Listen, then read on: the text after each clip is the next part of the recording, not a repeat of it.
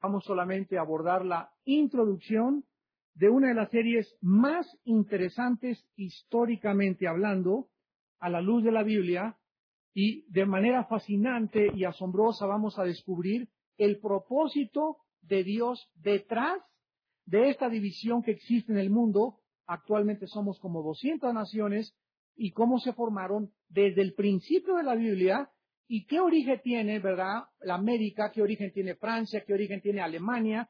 Y vamos a ver a la luz de la Biblia esta información que solo la Biblia nos puede revelar. Vamos a tener eh, algunos pasajes que nos van a servir de plataforma teológica a esta serie y vamos a leer Isaías 40, versículo 15, 17 y del 23 al 24. Vamos a comenzar con Isaías 40, 15, donde la Biblia dice, He aquí que las naciones le son como la gota de agua que cae del cubo. Como menudo polvo en las balanzas le son estimadas, he aquí que hace desaparecer las islas como polvo. Versículo 17. Como nada son todas las naciones delante de él. Y en su comparación serán estimadas en menos que nada y que lo que no es. Versículo 23 y 24. Él convierte en nada a los poderosos y a los que gobiernan la tierra, hace como cosa van, como si nunca hubieran sido plantados, como si nunca hubieran sido sembrados, como si nunca su tronco hubiera tenido raíz en la tierra, tan pronto como soplen ellos, se secan y el torbellino los lleva como hojarasca. Muchas grandes naciones e imperios, la historia nos da testimonio, se levantaron desde la antigüedad. Podríamos mencionar el primer imperio que se conoce históricamente y el cual se encuentra en la Biblia, que fue el imperio asirio. Eh, la Biblia también lo usa con la palabra sumerios. Entonces, tanto la historia como el registro histórico bíblico nos demuestran que el primer grande imperio de la civilización humana fueron los asirios o los sumerios. Después vinieron detrás de ellos los egipcios. Después de los egipcios vinieron los babilonios. Después vinieron los medos y los persas, que es actualmente Irán. Irán hasta 1935 cambió su nombre de Persia a Irán. Y tenemos también después de Irán que surgió Grecia con el poderoso joven Alejandro el Magno que muere a los 33 años de edad. Y después de Grecia surgió eh, el Imperio Romano que duró casi 500 años. Desde hace 2000 años a el siglo XXI en el cual estamos viviendo todos nosotros, en estos casi dos mil años de historia o veinte siglos, no se ha vuelto a levantar ningún imperio desde el antiguo imperio romano.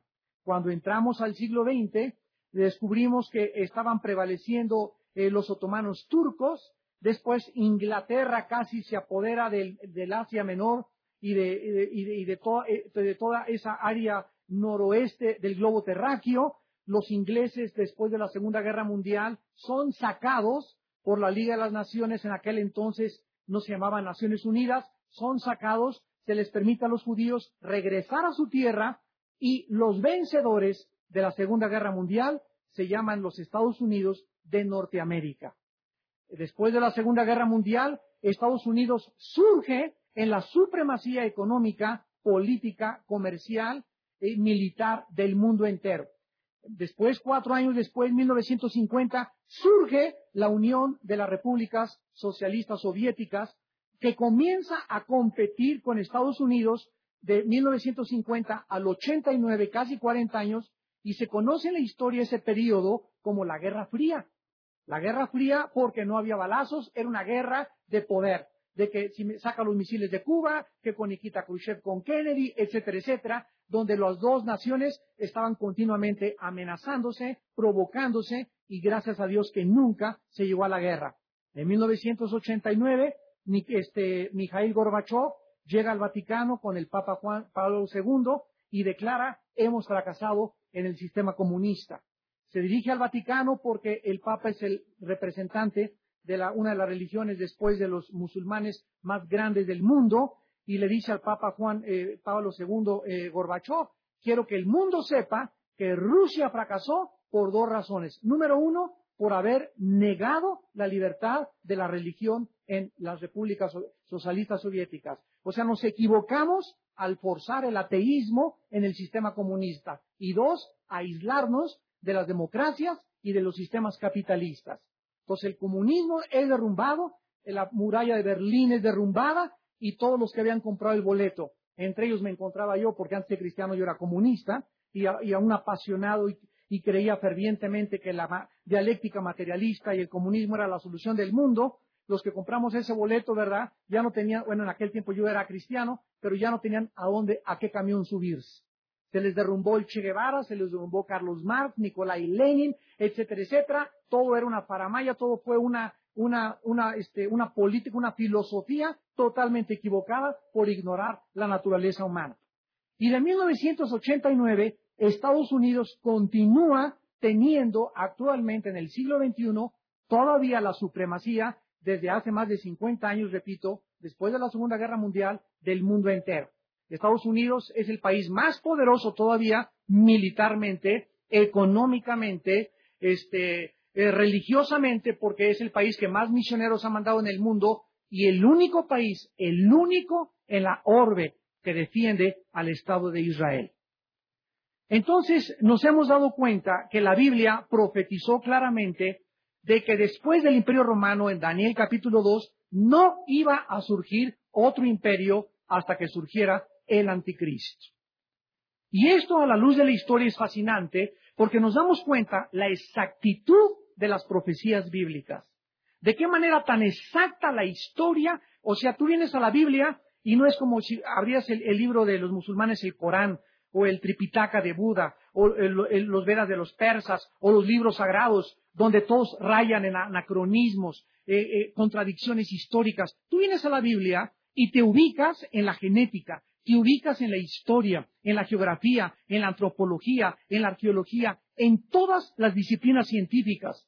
Porque antes de que todas se desarrollaran, en la Biblia encuentra las bases de la lingüística, de los idiomas, de la formación, un poquito más de sonido, de la formación de los países, de la formación de todo lo que existe, nuestro origen, a dónde se dirige la humanidad, todo está revelado en la palabra de Dios.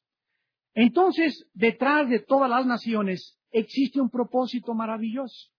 Y con nosotros como cristianos tenemos que vivir no solo a la luz de la historia, sino también a la luz de las profecías bíblicas. Porque de acuerdo a la Biblia nos encontramos en el umbral, nos encontramos en la frontera de un imperio que se está levantando y que se llama la Unión Europea. De acuerdo a la Biblia, claramente lo vamos a ir viendo a través de nuestros estudios, antes de que Cristo venga, los que van a gobernar el mundo después del Imperio Romano no sería Estados Unidos, ni Rusia, ni ningún país. La Biblia profetizó claramente que se unirían diez naciones en Europa. Diez naciones que formaron parte del antiguo Imperio Romano. Y de esas diez naciones surgiría el anticristo. Y ante nuestros ojos, ¿qué hemos contemplado? De 1957, cuando se firmó el Tratado de Roma, se inició lo que se conocía como el mercado común europeo. Y ahorita el mercado común europeo, que es la Unión Europea, aglomera a 15 naciones. En dos años van a ser 25 naciones. Estamos hablando de 430 millones de seres humanos, con un potencial y con un índice bruto de ganancias y con eh, un capital que se van a quedar los Estados Unidos y el mundo y Japón y los países asiáticos Nadie podrá competir contra las importaciones, exportaciones y el poder económico de Europa, más cuando ya hace un año se está unificando su moneda. Entonces, esto fue profetizado al pie de la letra por la palabra de Dios. Y el anticristo tiene que salir de alguna de las naciones del Medio Oriente y de Europa. Muy bien, actualmente pues tenemos naciones como Estados Unidos, China, Inglaterra, Rusia, Francia, Alemania, sin embargo, el concepto de Dios. Nos deja asombrados con lo que acabamos de leer. Por más que se levante el poder americano, de acuerdo a la Biblia, les anuncio, de acuerdo a la Biblia, Estados Unidos no tarda en ser derrumbado. y lo vemos claramente, ¿verdad? Es imposible que Estados Unidos sostenga ahorita Irak. Es imposible que sostenga Afganistán. Es imposible que sostenga soldados en, en, Mozambique, que en Indonesia. Es imposible el gasto que está desangrando a ese país que pueda permanecer tal como la vida lo profetizó. Así que en el momento en que Estados Unidos caiga, y ahorita el dólar, como ustedes saben, ¿verdad? El peso junto con el dólar está hasta abajo, está a 11.40 hoy en la mañana, amaneció. El, ¿quién, está subiendo? El euro. Tal como él lo profetizó, ahorita la moneda más fuerte y todos se miden a la paridad del euro en Europa. Entonces Estados Unidos va a ser derrumbado. Junto con Estados Unidos, ¿qué sigue? ¿Quién protege a Israel? Se acaba totalmente la protección de Israel. Ahorita gozan de la protección de Israel y de la protección de Dios. Pero el momento en que Dios quite a Estados Unidos, Dios le está diciendo al país, a la nación de Israel, el juicio ha llegado y comienzo con ustedes. Y el anticristo iniciará una persecución y una masacre que Hitler se va, a parecer niño del coro comparado con lo que el anticristo va a hacer con los judíos en, en los próximos años.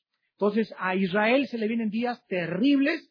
Siria, de acuerdo a la Biblia, va a atacar a Israel se va a unir este, Rusia, se va a unir Siria, se va a unir Irán, se va a unir Libia, se va a unir Etiopía, Sudán e Indonesia y Egipto para atacar el país de Israel. Y se conoce en la Biblia como la batalla del Armagedón.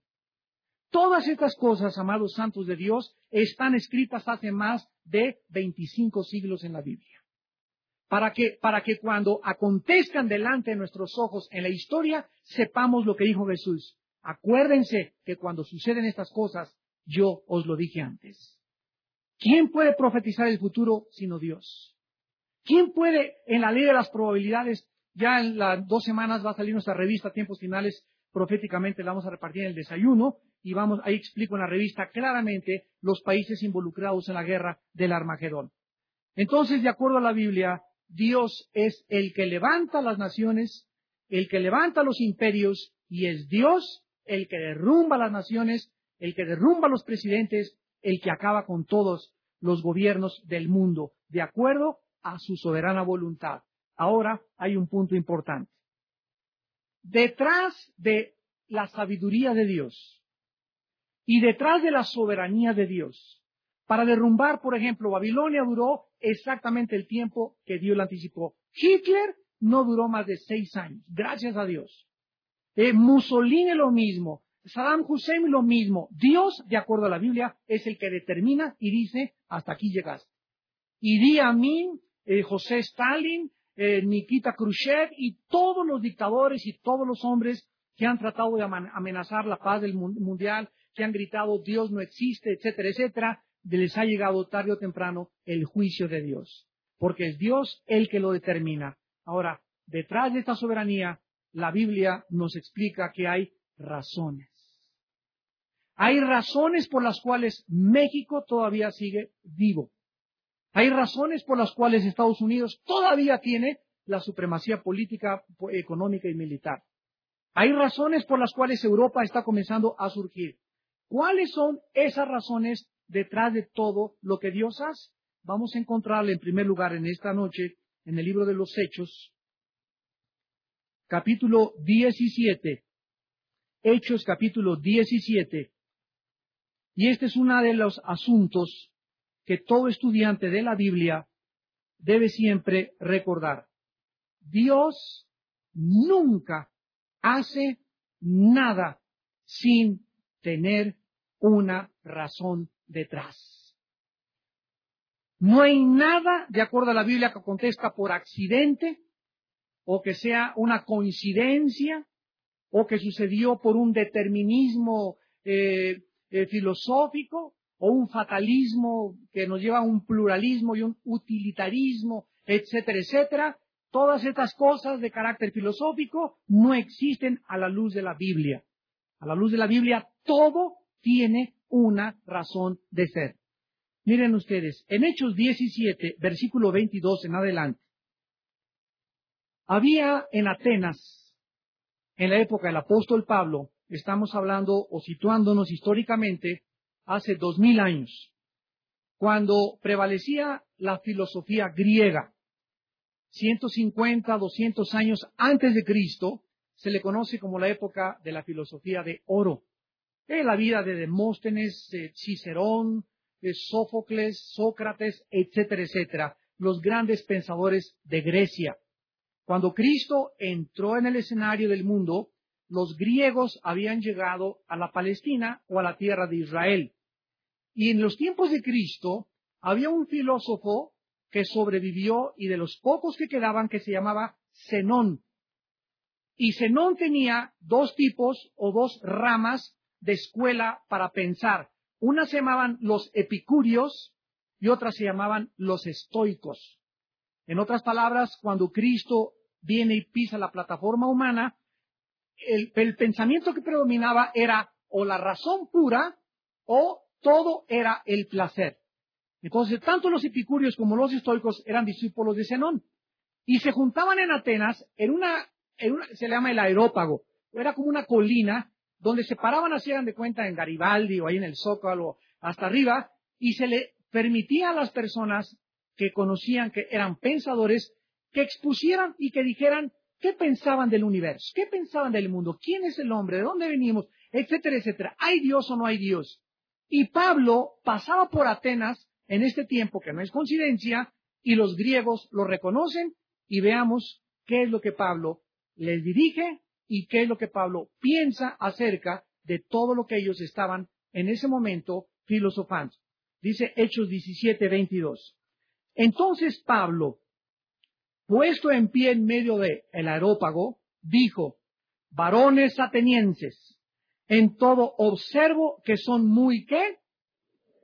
Lo primero que Pablo observa y nota y enfatiza y les llama a todos los filósofos es que son religiosos. Esto es muy interesante, porque actualmente, desgraciadamente, se conoce que una persona religiosa es una persona que cree en Dios. Sin embargo, ¿sabían ustedes que el comunismo fue una religión? ¿Sabían ustedes que la masonería es una religión? ¿Sabían ustedes que el budismo es ateo y se le considera dentro de una religión? Entonces nos damos cuenta que la palabra religioso ha sido aplicado equivocadamente. ¿Por quienes? Los periodistas, los medios de comunicación, que ignoran totalmente la etimología y el origen de las palabras. La palabra eh, supersticioso aquí, o en el original griego, significa temor a los demonios y se conoce en el latín como superstición o supersticioso. ¿Quién es una persona supersticiosa? Una persona que trae patas de conejo, que no se mete un cuarto número 3 en el hotel, que si es martes 13 o viernes 13 no entra al lugar, no pasa debajo de una escalera, si pasa un gato negro es mala suerte. Esas son las personas supersticiosas. Detrás de sus pensamientos se encuentra un temor, aunque la persona no lo sepa, a los demonios. La Biblia condena la superstición, los amuletos, las patas de conejo, traer aquí los signos de la astrología. Yo soy Tauro, tú eres Virgo. La astrología es la perversión de los signos del zodiaco del libro de Job, donde Satanás les dio un énfasis que no tienen a la luz de la palabra de Dios. Y todo eso solamente lo investigas cuando vienes a la Biblia. Entonces Pablo les dice en primer lugar, ustedes observo que son muy religiosos. Vamos a ver por qué. Porque pasando, versículo 23, y mirando vuestros santuarios, hallé también un altar en el cual estaba esta inscripción, al Dios no conocido. Al que vosotros adoráis, pues, sin conocerle, es a quien yo os anuncio. Los griegos tenían un, era como una especie de monolítico inmenso, como una estatua grandísima, con un letrero, al Dios no conocido, o sea, la filosofía griega, griega llegó a la conclusión lógica, escúchenme, de que Dios existía. Una vez yo tuve un debate en Acapulco con un ateo y yo le dije a este ateo esta sola pregunta, ¿usted cree, señor ateo? Vamos a, a mencionar ateos del siglo XX, porque el siglo XX se caracterizó por el ateísmo y el comunismo. Vamos a mencionar a Friedrich Nietzsche, Jean-Paul Sartre, el padre del existencialismo, Nietzsche, el alemán, que dijo que Dios estaba muerto, así hablaba Zaratustra, Ingersoll, eh, Carlos Sagan, que murió el astrónomo, etcétera, etcétera, que estudiaba los astros y todo. ¿Usted cree que todos los ateos del siglo XX eran más grandes pensadores que Sócrates, Demóstenes, Cicerón y Sófocles? No, de ninguna manera. Le dije, entonces la filosofía no evolucionado. Porque hace 22 siglos, el siglo de oro de los más grandes pensadores no ha vuelto a repetirse. Y todos los griegos creían en Dios. Entonces, ¿cómo, cómo salen del siglo XX los ateos diciendo que no hay Dios y que se creen pensadores? Y le repetí la línea lógica elemental de pensamiento de la filosofía griega. Escuchen lo que decían los griegos. Pienso, luego existo. Existo, luego vivo. Vivo, tiene que haber una causa para mi existencia. Si hay una causa para mi existencia, no está en mí, tiene que estar fuera de mí. Esta causa, llámese un ser supremo o llámese Dios, es algo que está fuera de mi alcance. En la conclusión es, pienso, luego existo, existo, luego vivo, vivo, existe una causa, esta causa está fuera de mí, esta causa tiene que ser Dios. Se llama línea de pensamiento de lógica elemental. Y todos los cristianos deben estudiar los principios de la lógica. Porque la lógica es el arte de saber acomodar los pensamientos de una forma coherente. Tú aprendes la televisión y oyes unas barbaridades de lógica que es increíble lo que se platica. Entonces, ¿cómo es posible, verdad, que una persona haya deducido que no existe Dios cuando no tiene explicación de su propia causa y toda causa tiene un efecto? Y el efecto nunca estará en nosotros. Entonces, Pablo les muestra, ¿verdad?, que ellos reconocían a un Dios, pero que no lo conocían quién era. No sabían quién era. Y así la historia de la humanidad, tú platicas con tu suegra que es una religión o que tiene lo que sea, todos están de acuerdo, existe una, fuerza, los gurús, los lamas, saben que una fuerza, el tercer ojo se concentran, saben que hay algo que trasciende el mundo empírico de nuestros cinco sentidos, pero no saben quién es. Esa, ese misterio que, no puede la mente humana penetrar, ese misterio fue el que Jesús del cielo bajó y nos reveló y nos mostró quién era ese Dios. Jesús. No tu padrino el Dalai Lama, ni Buda, ni Hare Krishna, ni los lamas, ni ninguna persona. Nadie puede, nadie puede decirnos, yo soy la verdad, el camino y la vida, más que Jesucristo. Y él demostró que venía del cielo y demostró que era el Hijo de Dios al haber vencido la muerte y haber resucitado los tres días y al haber la resurrección cambiado y transformado la historia del ser humano. Buda, miles de personas siguen visitando su tumba. Mahatma Gandhi lo siguen visitando. Todo mundo, los líderes que tú me quieras mencionar, pero nadie puede ir a la tumba de Cristo porque está vacía.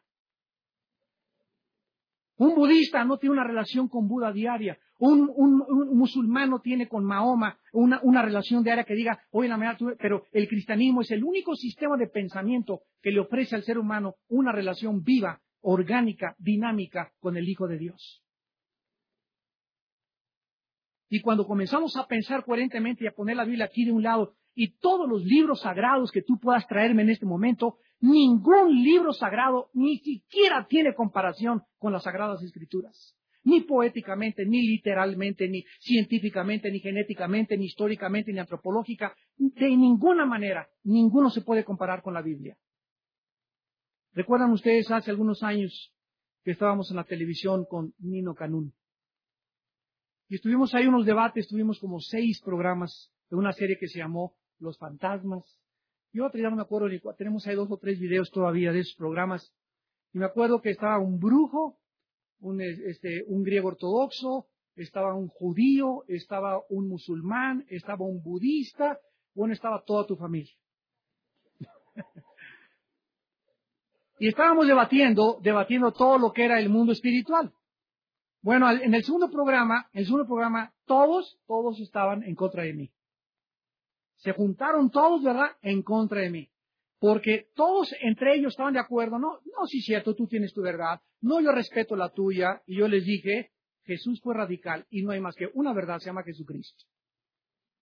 Y entonces me comenzaron a llamar intolerante. Intolerante porque no aceptaba que todas las verdades son iguales. Y el momento en que les dije, señoras y señores, si hay cinco verdades en el mundo, se llama relativismo filosóficamente y viola los principios elementales de la lógica. Porque si hay cinco verdades, entonces, ¿cuál es la verdad? No puede haber una verdad y la otra ser verdad. Una tiene que ser verdad y la otra tiene que ser mentira. Entonces, ¿cómo pueden ustedes aceptar lógicamente y filosóficamente una barbaridad que es una irracionalidad filosófica? Intolerante. Finalmente les dije, miren, vamos a acabar de discutir, ¿verdad? Solamente les quiero hacer una pregunta. ¿Alguno de ustedes me puede demostrar o me puede sacar ahorita en este momento algún libro que sea más grande y más poderoso que la Biblia? Se hizo un silencio sepulcral, ahí está todavía grabado todo esto. Nadie se atrevió a decirme, pues el Corán es mejor que la Biblia, o el Ramayana, o el Tripitaka, o los libros de Mahatma Gandhi, o los, los libros de oro de Confucio, porque dirían una barbaridad, ya que los mismos presidentes, los mismos sabios, los mismos filósofos, el mundo ha reconocido la peculiaridad y la unicidad de la palabra de Dios. No tiene comparación con ningún otro libro que se considera sagrado. Y ahí terminó la conversación y Nino Canún me dijo, te prohíbo que regreses con la Biblia. Yo lo considero una falta, una, deshonestidad, ¿verdad? Porque si me invitan a un programa que se llama ¿Usted qué opina? Es lógico, ¿verdad? Que cada quien traiga su rollo porque a mí me prohíben traer la Biblia. dije, a él trae el Che Guevara, el otro trae la camiseta esto, el otro trae un libro sagrado. ¿Por qué a la Biblia le tienen tanto miedo? Porque es el único libro que nos dice la verdad. Por esta causa, ¿verdad? Las naciones han rechazado a Dios y Dios nos muestra en la Biblia cómo Él está vitalmente relacionado con los jefes de Estado, con los presidentes y los gobernantes y con las naciones. Veamos esta verdad en el libro de Job, capítulo 12.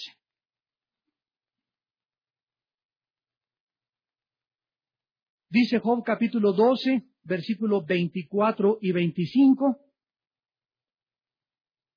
Él quita el entendimiento a los jefes del pueblo de la tierra y los hace vagar como por un yermo sin camino. Van a tientas como en tinieblas y sin luz y los hace errar como borrachos.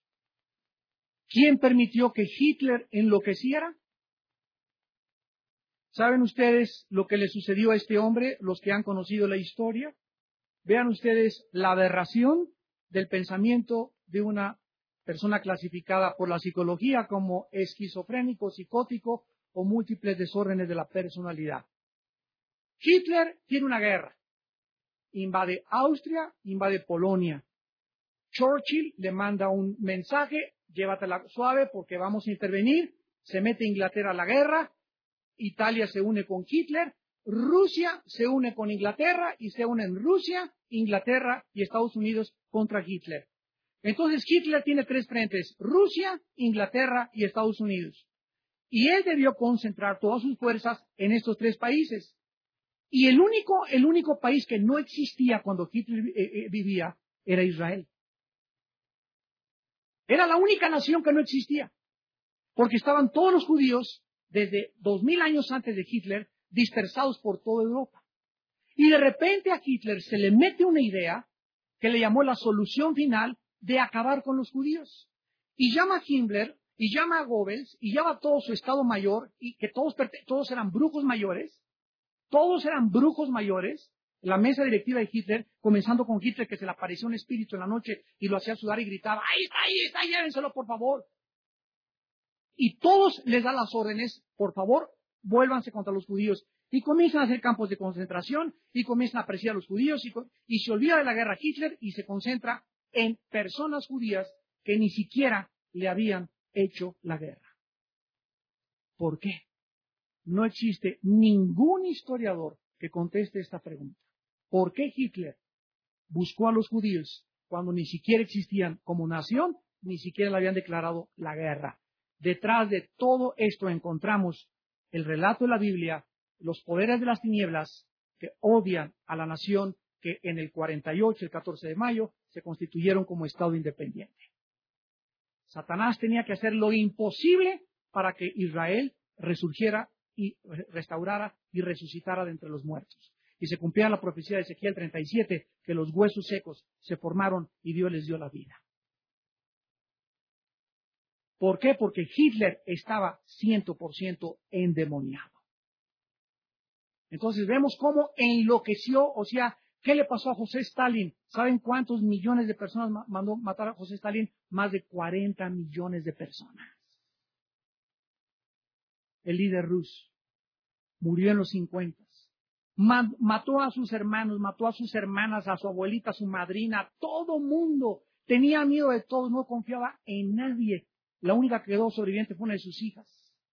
Y su hija narra en la biografía de José Stalin, mi padre, antes de morir, me acerqué y le dije, papá, ¿en qué estás pensando? Y lo único que hizo mi padre fue levantarse y levantar su puño contra Dios, desafiando a Dios en los minutos antes de que iba a pasar al infierno.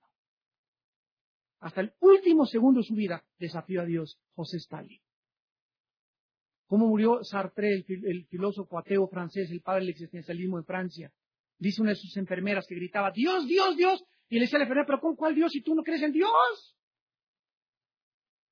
Es que toda, toda mi vida, le dice Sartre, me ha percibido la imagen de Dios y lo he rechazado y yo sé que es demasiado tarde y muero en la agonía más profunda, en la incertidumbre de las tinieblas, sin saber si existió o no existió. Increíble, ¿verdad? ¿Se dan cuenta? Dios les quita el entendimiento y profesando ser sabios se hacen necios. Por esta causa, ¿verdad? Casi la mayor parte de las naciones, como lo vamos a ir estudiando desde el Génesis, le han rechazado y Dios tuvo que preparar una nación para poder preservar el mensaje que él quería entregar a la humanidad y esta nación se llama la nación de Israel. Muchos de ustedes van a ser cuestionados como cristianos, ¿por qué Israel? Y contéstales, ¿y por qué no? Si hubiera sido México, ¿y por qué México?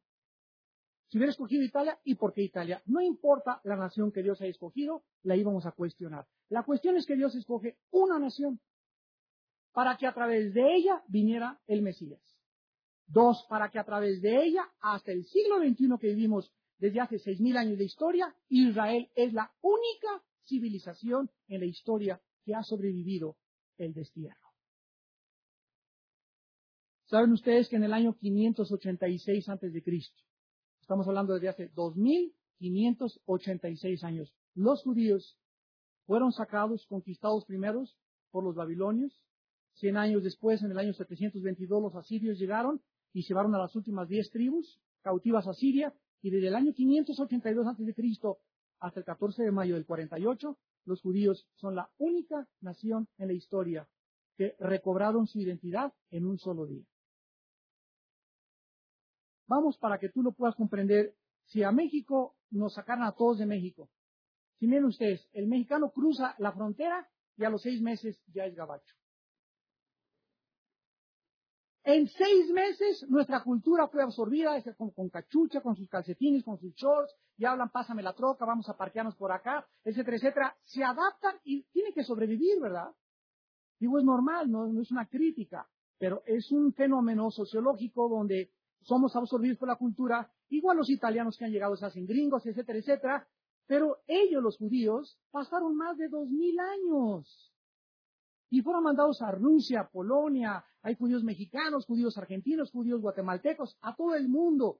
Y en el 1948 regresan de todas las naciones cinco millones de judíos a formar el milagro de la única nación en la historia que sobrevive a todas las culturas y a todos los imperios que han existido.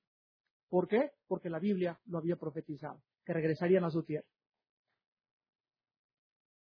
Esta es una de las razones por las cuales Dios escoge a Israel para que viéramos nosotros en ese pueblo la mano sobrenatural de Dios. ¿Saben ustedes qué pasó en la guerra de los seis días?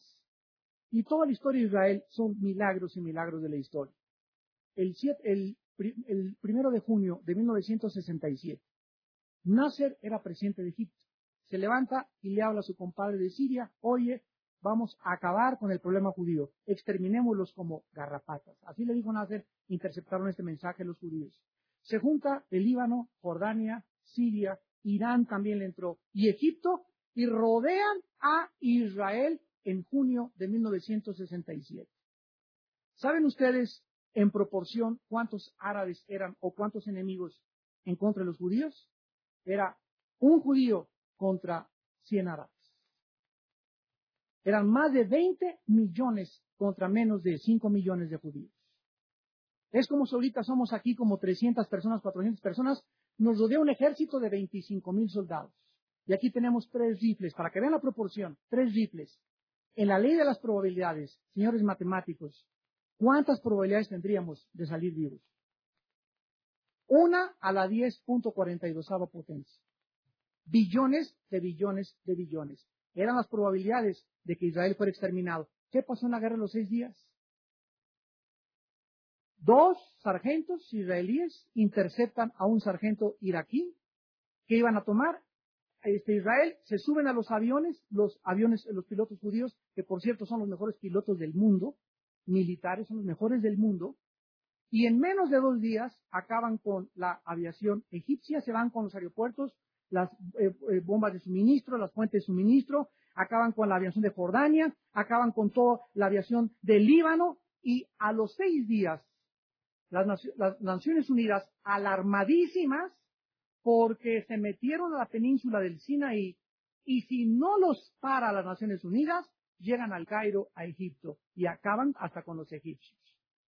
Los detuvieron y la guerra duró seis días, por eso se la guerra de los seis días. Como una ironía, ¿saben por qué acabó en seis días? Porque el séptimo tenían que descansar.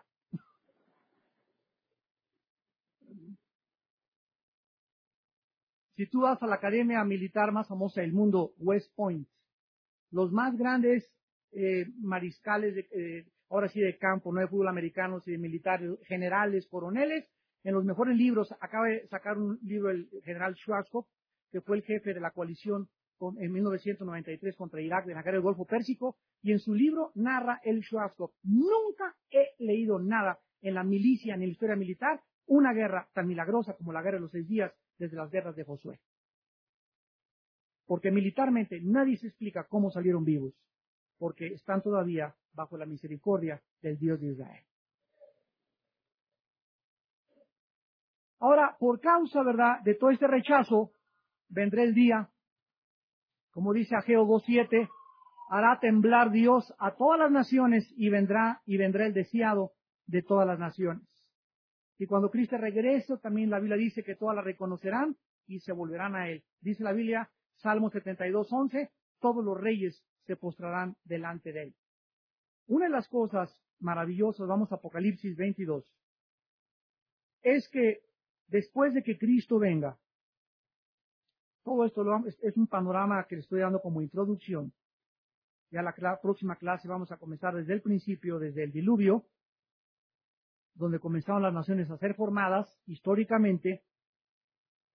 Y aquí encontramos en Apocalipsis 22, el versículo 2, que ya viviendo en Jerusalén, en la ciudad santa de Dios, y ya siendo extirpado la maldad aquí por mil años, en medio de la calle de la ciudad, y a uno y otro lado del río estaba el árbol de la vida que produce doce frutos, dando cada mes su fruto, y las hojas del árbol eran para la sanidad de las etnos. De viene la palabra étnico o étnicamente. Vamos a ver la próxima clase que la palabra para naciones en el hebreo es goy, con G de gárgara. Cuando veas naciones en el hebreo es el hebreo goy y se tradujo 556 veces en el Antiguo Testamento. Y la palabra griega para naciones es etnos, que se tradujo igual gentiles y paganos.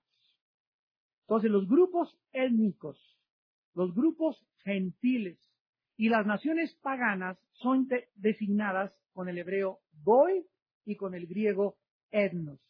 En el Nuevo Testamento se traduce 64 veces como naciones gentiles 93 veces, paganos 5 veces y gentes solamente dos veces. Entonces, Israel ocupa el centro, el núcleo del programa de Dios para poner nuestros ojos ahí ahorita precisamente, y todas las naciones, como vamos a ver alrededor de Israel, forman como un espectro, como un arco iris alrededor, donde Dios tiene un programa también para las naciones gentiles, pero siempre concentrándose en esa nación porque Jesús fue judío. Y lo más increíble es, lo vamos a ver, que los judíos son primos hermanos de los árabes, de los sirios, de los jordanos menos de los iraníes. Los iraníes vienen de Persia, que no son descendientes de los árabes, hijos de Ismael. Todo eso lo vamos a ver con muchos detalles y vamos a enriquecer grandemente el conocimiento y nuestro entendimiento con el propósito no de recibir información ni data, porque el conocimiento per se ensoberbece, pero el amor edifica.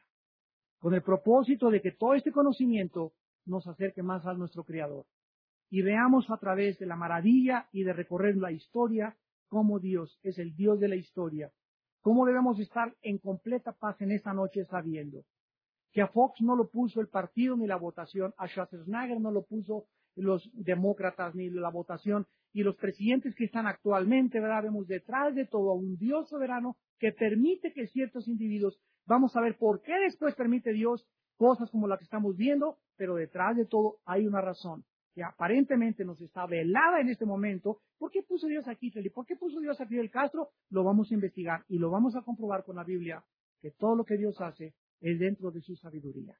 Oremos. Señor, te damos las gracias porque como seres humanos no estamos en tinieblas, ni por qué debemos vivir confundidos, ya que sí existe una luz. Tú nos has dejado, Señor, un manual para vivir. Nos has dejado verdades éticas y morales, principios espirituales, evidencias sobrenaturales de tu existencia. No venimos de los animales, no somos el producto de la evolución ni de una selección natural, no somos un accidente biológico, somos criaturas creadas a tu imagen y semejanza. Esta es la dignidad que tiene el ser humano en comparación con los animales. Esta es la dignidad por la cual debemos entre nosotros respetarnos y por lo cual existen los derechos humanos. Porque este derecho tú nos lo has dado. No nos dan los derechos los hombres ni los gobiernos. Los derechos humanos los da Dios. Porque somos criaturas a su imagen y semejanza. Gracias, Padre, porque delante de tus ojos no hay credo, ni, ni raza, ni color de piel. En Cristo tu iglesia es un cuerpo y todos somos mezclados espiritualmente para ser hermanos y hermanas en el nombre de Jesucristo. Padre, te damos gracias por la Biblia, el testimonio más grande escrito de tu existencia, de la prueba proféticas de que eres real y de que cualquiera que tenga hambre y sed de encontrarte, te va a encontrar. Hay millones de personas que reniegan contra ti, se rebelan contra ti, pero nunca se han tomado la molestia de buscarte en las páginas de la Biblia. Jesús dijo, al que toca se le abre, al que pide se le da, el que busca encuentra. Y gracias porque te ha placido revelarte en la Biblia. Y es en las páginas de la Escritura donde te podemos encontrar Jesús porque tú, Jesús, Hijo de Dios, eres el centro de todo el programa y del plan divino de la redención.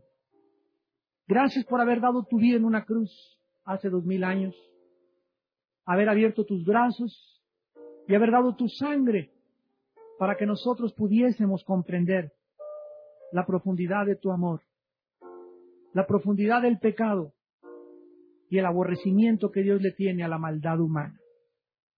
Gracias Señor por la muerte de Cristo, ya que nosotros nunca hubiéramos podido pagar por nuestros pecados. Él viene como un cordero y es entregado sin abrir su boca en medio de sus verdugos. Gracias Jesús porque en la cruz gritaste, Padre, perdónalos, porque no saben lo que están haciendo. Gracias Jesús por tu perdón. Gracias por tu compasión. Gracias por tu paciencia para con nosotros, porque en esta tarde nos has vuelto a hablar y sigues esperándonos esta noche antes de acostarnos para que te encontremos en la Biblia y podamos decir en paz me acostaré y asimismo dormiré porque solo tú nos haces vivir confiados. Gracias por ayudarnos a quitar nuestras vergüenzas, por habernos lavado de nuestros pecados pasados, por habernos creado una criatura nueva dentro de nosotros y por haberte olvidado de todo lo que hicimos antes de que fuésemos tus hijos. Gracias, porque nunca te acordarás de nuestros pecados. En esta noche hay muchos de ustedes que aún no tienen a Cristo y que tú en esta noche necesitas encontrarte con Él. Cristo no es una religión. Cristo es un personaje que está vivo.